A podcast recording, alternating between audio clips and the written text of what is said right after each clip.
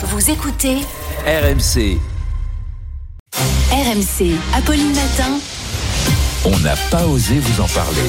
Oui, mais voilà, Charles le fait quand même. Charles, vous nous révélez ce matin des phrases qui font très peur. Oui, à trois jours du réveillon, il est temps de lever le voile sur les phrases les plus redoutées par les célibataires. C'est l'application de rencontre mythique qui a sondé les célibataires inscrits en leur demandant quelles étaient les phrases qu'ils redoutaient le plus lors du repas de famille. Notons que ouais, près de la moitié des célibataires hein, affirment que le mois de décembre vrai est le mois le plus stressant à cause de la pression sociale autour de ces repas de fête. Quand on arrive seul, ils le savent déjà, ils ne pourront pas échapper à certaines remarques dont voici le top 5. Alors la numéro 1, celle qui tombera forcément dimanche soir ou lundi midi.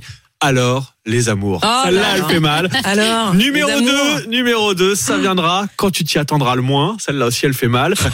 Et toi, c'est pour quand? Placé juste après le récit de la cousine qui vient de se mettre en couple. On se tourne vers vous. Et toi, c'est pour quand? plus ça. Autre question qui fait mal. Comment ça se fait que tu sois encore célibataire? Bah alors, Bah c'est possible? toute Eh oui. Alors Et enfin, le grand classique. Ne t'inquiète pas, une de perdue, 10 de retrouvée. Oh. Alors sur son site, Mythique vous propose des punchlines, des Ah, réponses Est-ce toutes qu'il y a des faites. alternatives Pour, bah, pour répliquer en cas de question gênante, bon, elles sont pas forcément géniales, mais je vous laisse juger. Si on vous demande alors les amours, on vous conseille de répondre mon sextoy et moi allons très bien. Ah non, c'est ça pas devrait. Non, mettre moi, fin à l'interrogatoire. ça dépend du public. Hein, euh. Ah, ça dépend du public. Moi, je vous suggère d'invoquer un 49.3 ou une motion de rejet. Ça permettrait a priori d'esquiver le débat. Et a priori, vous, vous- vous- le, le repas de famille se terminera très bien. Non, non, moi je trouve que votre version, vous devriez écrire à Mythique. Ah bah oui. Ils ont tout faux. J'envisage de... Moi je trouve que la version 49.3 est bien meilleure. Eh ben, 49.3 à table dimanche soir.